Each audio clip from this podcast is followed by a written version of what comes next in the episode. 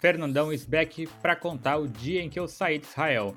Porque o difícil não é entrar em Israel, o difícil é sair daquele país. Então eu fui lá para Israel, minha missão né, começou lá no aeroporto da Turquia.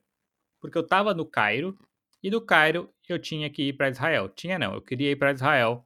Eu procurei o voo mais barato que tinha e esse voo tinha uma conexão na Turquia, porque era operado por uma, por uma empresa turca. Beleza, né? para mim não teria problema nenhum, super normal, né? Só que chegando na Turquia para fazer a conexão, a policial lá de Israel já me perguntou: "Por que que tu está na Turquia se tu vai para tá vindo de, de do Egito para Israel?" Eu falei: "Eu não sei, moça. Eu estava sempre sendo o mais honesto possível, porque eu não nem pensei em mentira, nem conseguia pensar numa possível mentira para contar para ela. Mas o que ela me perguntou foi: por que que tu tá vindo para a Turquia para só depois ir para Israel? Eu falei: eu não sei, eu só procurei o voo mais barato e essa era a opção que eu tinha. E ela não sei. E por que que tu tava no Egito? Ah, eu fui lá fazer um trabalho voluntário, tal, tal, tal. E aí expliquei tudo isso para ela, ela, beleza, pode passar. Só que quando eu cheguei em Israel, me fizeram as mesmas perguntas e eu expliquei. Em cinco minutos eu expliquei por que, que eu estava no Egito e tal, tal, tal, e por que, que eu estava passando pela Turquia, tudo de novo. E aí o cara me perguntou o que é que tu vai fazer aqui em Israel. E eu disse para ele, eu não sei, sinto muito. eu podia dizer que eu ia visitar tais lugares, tais lugares, mas a resposta realmente era não sei, pelo simples motivo de que eu viajo assim, sem roteiro definido, sem ter o que fazer no país. Eu chego lá, converso com alguns locais, converso com algumas pessoas, conheço alguns turistas no hostel, e aí eu decido o que eu vou fazer. Só que ele não é muito chegado nessa resposta. Eles gostam que tu tenha tudo descrito, onde vai, para onde vai. Eu falei, não sei, eu sei que eu vou ficar aqui em Tel Aviv e depois vou para Jerusalém. Quem sabe visitar o Mar Morto. Só isso que eu pensei, eu não tenho muito roteiro aqui. E ele ficou me perguntando, mas, mas para onde tu vai? Por que tu veio para cá? Por que tu escolheu Israel? Já veio para cá? Já foi para outros países? Tal, tal, tal perguntou uns 5 minutos, tudo isso até que ele falou: tá liberado. Ótimo, fui liberado. Aí cheguei lá para não para carimbar o passaporte, porque em Israel eles não carimbam o passaporte, para pegar o papelzinho que é o meu comprovante, a permissão de entrada no país, né? E eles me permitiram aí para dar essa permissão, a moça lá que era da a imigração, né, a moça da imigração começou a perguntar tudo de novo por mais uns 10 minutos por que que eu tava lá.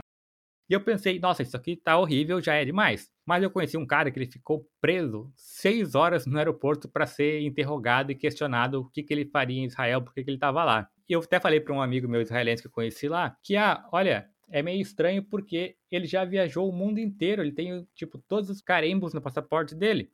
E ele assim, ah, talvez seja isso, né? Porque pode ser que ele seja um espião que tá andando pelo mundo inteiro. Eu digo, ah, pode ser então. Não sei. Tá, mas enfim, o que eu ia dizer aqui. A moça me perguntou muito, tive que mostrar para ela várias recomendações minhas, várias possibilidades para ir lá, vários motivos. Até que no final ela falou assim: E tu é do Rio Grande do Sul, é? Eu digo: Sou. E ela, ah, porque eu também sou de lá. Ela começou a perguntar umas coisas muito pessoais, sabe? Teu pai mora onde? Tua mãe mora onde? O que, que eles fazem? E tu gosta de comer frango com polenta? Eu digo: Quê? E ela: É, frango com polenta. Eu digo: Não, não gosto. Ela. Aí é tudo isso ela perguntando em inglês. Até que ela falou assim: ah, porque eu adoro, em português, saca? Porque ela disse assim: também sou brasileira, nasci no Rio Grande do Sul, mas moro aqui faz acho que 10 anos, sei lá.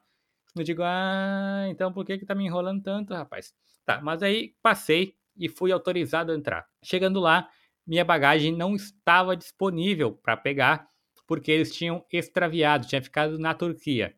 Aparentemente, isso é uma coisa normal que acontece, nunca tinha acontecido comigo, mas aconteceu lá no, em Israel. Só que depois que a mala chegou no hotel, no dia seguinte, eu pensei assim: bom, aparentemente o que está acontecendo aqui é que eles ficaram com a minha mala lá, porque aquela moça ficou desconfiada da minha viagem, ficou com a minha mala para revistar ela, porque ela chegou toda arregaçada no hotel, no hostel, no caso, né? Mas tudo bem. E aí fiquei lá meus sete dias passeando perfeitamente, o país maravilhoso, lindo, lugares lindos, praias lindas, cidade linda, pessoas bonitas e muita cultura, muita coisa para ver, obviamente mas não é o objetivo aqui falar das maravilhas de Israel. Minha grande coisa foi no último dia, no dia de sair do aeroporto do país, né? O que que aconteceu? Eu estava num hostel que ele era muito bom, muito, o melhor hostel que eu, um dos melhores que eu já vi no mundo, nos lugares que eu já fui. Mas no último dia eu esqueci de renovar minha diária, porque eu nunca sei para onde eu vou, e não renovei a diária e tive que ir para um hostel vagabundo lá, que custava bem baratinho também. E aproveitei para economizar, porque em Israel tudo é muito caro, mais caro do que viajar para Londres, por exemplo. Mas não é esse o assunto, como eu já disse. Aí acabei mudando para um hostel que ele era tão ruim que não tinha nem espaço para guardar a bagagem. Então, meio-dia era meu check-out, então meio-dia eu fui para o aeroporto. O que acontece é que meu voo não era o meio-dia, ele era somente às 22 horas. Então eu cheguei no aeroporto com 10 horas de antecedência. E o terminal internacional de Israel não tem absolutamente nada, não tem onde sentar confortavelmente, não tem tomadas, não tem restaurantes. Então eu fui para o terminal, uh, terminal local, né, terminal de voos domésticos, e fiquei lá, almocei e sentei como qualquer pessoa civilizada faz em qualquer aeroporto, para esperar o voo que saía só dali 10 horas, né? Só que deu 3 horas da tarde, o aeroporto fechou aquele terminal e eu tive que me mover de volta para o terminal principal, o terminal de voos internacionais. Só que não estava aberto o embarque ainda, eu tinha que ficar meio que numa região ali, numa área do aeroporto, que era muito bizarra porque tinha só medo de cadeiras e nada de especial, não tinha restaurante, não tinha nada para comer nem para beber. E aí eu estava nessa situação lá como se fosse um prisioneiro de mim mesmo, né? Das minhas escolhas. Mas beleza. O que acontece é que entre meio-dia que eu cheguei lá até as, 20, as 19 ou 20 horas, que foi quando liberou o portão para eu entrar, eu fui interrogado pela polícia israelense mais de 10 vezes. Literalmente mais de 10 vezes. O que que eles chegavam lá? Por que é que tu tá aqui? O que é que tu veio fazer em Israel? Para onde tu vai depois? Quem tu veio visitar aqui? Quais os locais que tu foi aqui? O que é que tu faz no Brasil? Aí eu expliquei para eles meu trabalho e ele falou assim: Hum, sei. Tem cartão de visita? Tenho. E aí mostrei para ele o cartão de visita e ele, ah, beleza. Eu estou juntando aqui tudo numa única história, mas foram 10 policiais perguntando a mesma coisa todas as vezes. Não sei se eles realmente não tinham conexão e só via uma pessoa parada lá há muitas horas no aeroporto, ou se eles realmente têm uma conexão entre eles e eles estão perguntando para ver se eu estava ou não dando respostas diferentes a cada momento, né? Não sei. Mas o que passou então Aí quando liberou o embarque, eu fui, tipo, o primeiro a entrar, porque eu tava louco pra entrar, na real. Uh, tava louco pra ir pra uma área mais que tivesse restaurante, que tivesse onde comprar alguma coisa, que eu tinha alguns check-outs sobrando, e eu queria comprar algumas coisas. Ótimo. Fui lá, falei assim, quero entrar aqui, tá na hora, né? Beleza. Aí passei o primeiro portão e tal, cheguei no primeiro guardinha, ele falou assim, tá indo para onde? Eu falei, ah, tô indo para Londres. Beleza. Ficou quanto tempo em Israel? Sete dias. Tava onde antes? Tem parente aqui? Visitou quais lugares? E aí, quando ele viu que eu era do Brasil, ele falou: Eita! E chamou o supervisor dele. E aí, esse supervisor dele pegou meu passaporte, viu que eu tinha ido para o Egito também e perguntou: O que é que tu fazia no Egito? Porque eles, apesar de que o Egito é o país assim muçulmano que eu acho que tem a melhor relação com Israel. Até recentemente teve uma, uma onda de bombardeios da faixa de Gaza contra Israel e o Egito que mediou a paz a paz, não, cessar fogo entre o Hamas, acho que é, ou esses grupos terroristas aí, e o Egito. Entre o grupo terrorista e Israel, aliás. O Egito tem uma boa relação com Israel. Mas mesmo assim, não é um país assim que são super amigos, né? Não é como Israel e Estados Unidos, por exemplo. Mas tá. Aí expliquei para ele por que, que eu tava fazendo no, no Egito, contei umas histórias legais lá para ele, falei que foi muito legal estar lá porque era durante o Ramadã um período que é muito diferente do que da minha cultura tradicional, da minha cultura originária. E ele, o quê? Por que estava lá no Ramadã? O que, tu foi fazer justo nessa época do ano lá? Eu digo, eu não sei, porque foi pura coincidência, eu não escolhi essa data por esse motivo, eu escolhi a data porque era a data que deu para eu ir, e ótimo, foi coincidência que era o Ramadã. E ele, ah, tá. E aí ele ficou me perguntando, tipo, uns 25 minutos, coisas da minha viagem, por que, que eu tava lá e tal. E eu respondendo, perguntando, respondendo, porque eu assisto muito esses documentários sobre aeroportos, né? Então eu sei como é que eles funcionam, o que, é que eles perguntam, como é que eles fazem, e mesmo que eu tivesse alguma coisa, eu meio que sei como reagir dentro dos padrões que eles esperam, mas eu acho que eu sei. Mas eu me mantive calmo porque eu realmente não tinha nada e tinha muito tempo livre até o meu voo embarcar, né? Aí ele falou: beleza, pode passar. Larguei minha mala ali e ele, ótimo. Eu digo, graças a Deus, estou vendo ali já um restaurante, estou vendo não sei o que, estou vendo pessoas, estou vendo cadeiras tomadas. Finalmente estou resolvido para ir embora desse país, né? Vou sentar para esperar quietinho. Mas não. Dei dois passos, vestindo meu chinelo de dedos. Tava com uma barba muito grande, um cabelão muito grande, que eu tava há muito tempo sem cortar. Mas, enfim, dei dois passos e a moça me chamou: Oi, você põe cá, por favor. Ai, meu Deus do céu. Teu passaporte isso já dentro da área de embarque, tá quase cheio de turista ali. Mas sem problema, né? Dei para ela o meu passaporte, ela olhou. pode passar aqui um minuto, por favor? Ah! E aí passei lá e ela começou a me interrogar mais uma vez. Por que é que eu tava lá? O que, que eu fiz lá e tudo mais. Passa aqui que o moço vai fazer a verificação de segurança. Procedimento padrão, tá? Eu digo, com certeza é super normal. É meio normal em Israel, mas não é com todo mundo que acontece, né? Parece que eu estava sendo premiado aí nesse lugar. Então foi muito mais fácil entrar no país do que estava sendo sair daquele país, né? Aí o cara começou a abrir tudo, tudo, tudo. Tem eletrônico aí na mochila? Eu falei, tem computador. Daí puxei o computador. E ele, só isso? Eu digo, é. Aí ele abriu assim, tinha o Kindle. Ah, e esse aqui também é. Eu digo, ah, esqueci de tirar esse aí. Aí ele abriu, tinha um gravador de áudio. Puxou, ah, esse aqui também. Eu, daí começou a pegar várias coisinhas, sabe, que eram eletrônicos que eu não sabia. Não sabia não, não tinha percebido, né? Carregador portátil, carregador do computador, tudo mais. Depois ele botou a mochila na máquina, não tem nada. Tirou a mochila da máquina, passou um pozinho em cada uma das minhas coisas, até nas minhas cuecas ele passou um verificador se tinha cocaína. E apesar de não ter cocaína, eu fico meio cagado porque, porque ele passou, tipo, embaixo da mochila. Eu fiquei assim, meu Deus, imagina se eu larguei a mochila no hostel e alguém tava cheirando cocaína lá e sujou o chão e aí sujou a minha mochila e esse filho da puta tá fazendo isso agora. Mas não, não acabou que fiquei lá passando e não tinha nada.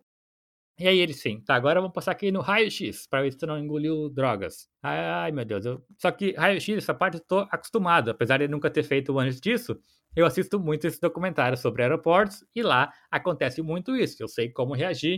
E ele começou lá, tirou a foto, e aí o cara lá, o, que tava lá no computador, começou a analisar, e esse carinha que tava ali comigo, ele começou a me apertar para ver se tinha drogas, né? Eu falei, bom, como eu já assisti muito, sei como funciona, falei, eita, se eu tenho alguma coisa aqui, tu vai me matar, vai estourar essas drogas aqui no meu corpo apertando desse jeito. E ele riu. aí eu tava super tranquilo, só porque eu tinha tempo e não tava preocupado, né? E aí fiquei nessa situação lá durante duas horas só com essa checagem. E aí o cara olhou meu computador e ele tinha um, um computador que eu tinha na época, tinha um pequeno quebrado na ponta e ele ficou assim, hum, não sei não, porque podia ter drogas dentro, né, colocado assim. Só que o computador funcionava perfeitamente, só tinha uma rachada na, na carcaça. Beleza, aí chamou um outro técnico, o cara abria aquela merda, fechava, abria e fechava. Só que nem eu ficava abrindo e fechando ele, porque estava quebrado. Então, ficar abrindo e fechando é uma coisa que ia aumentar o atrito ali nessa parte quebrada e ia aumentar e muito o quebrado, né? Mas beleza. Deixei o cara lá mexendo e não deu nada, nada, nada, nada. E ele passava na máquina e não tinha nada. Passava em outra máquina não tinha nada. Passava a Scovin para ver se tinha cocaína não tinha nada. Passava em tudo e não tinha nada. Ele assim, não tô achando nada. E ao invés dele pensar assim, bom, não tô achando nada, então não tem nada. Ele falou assim, vou lá na outra máquina para confirmar. Beleza, foi lá na outra máquina e começou a fazer todo o teste outra vez, até que percebeu, realmente não tem nada, tá liberado. Eu digo, tô liberado mesmo, posso ir embora. E a mulher falou assim, claro, falou em português até, ela falou assim, eu falo português. Eu digo, beleza, então. Aí consegui ser liberado para sair. E junto comigo lá, aparentemente, são pessoas meio que aleatórias. Parece que, pelo que eu pude perceber, não tem conexão entre eu ter sido muito interrogado antes e eu ter sido escolhido para essa checagem completa. Porque, ou tem, né? Porque o país de origem também diz muito da gente na visão das pessoas que estão julgando nós. Então, como eu era brasileiro, sempre tem essa coisa. Mesmo no Egito, quando eu cheguei no Egito, eu falei, sou brasileiro, cara, lá para a sala de revisão. E aí eu fui lá para a sala de revisão ser questionado durante muito tempo, não, durante uns dois minutos só. No Egito foi tranquilo. Só falei onde ia ficar, porque estava lá e pronto. Bom, mas tinha lá junto comigo, sendo checado nessa questão de Israel, uma outra menina que ela era russa, e ela ficou também muito tempo sendo verificada, e uma outra viajante que estava viajando também de mochilão. Então, não sei. E eles, essas duas que eu vi junto lá comigo estavam no mesmo voo que eu.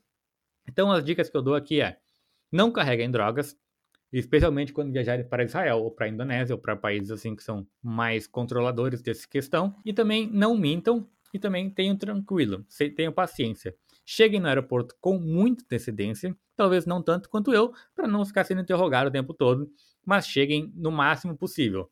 Porque depois, quando eu fui embarcar o meu voo, o voo atrasou tipo uma hora, porque algumas pessoas ficaram presas nesse procedimento de segurança. E além disso, como a pessoa não vai poder embarcar, tem que retirar a mala dela de dentro do, do avião, né, da aeronave. E aí, retirando a mala da aeronave, a gente teve essa demora aí para embarcar ainda mais. Então, essa é a minha aventura em Israel. Teve muitas coisas legais naquele país, é um país lindo, quero muito voltar lá. Mas a questão de saída do país é uma, uma questão, ah, meu Deus. Só de lembrar me dá preguiça. Eu não fiquei com raiva, não fiquei nada, porque eu entendo até.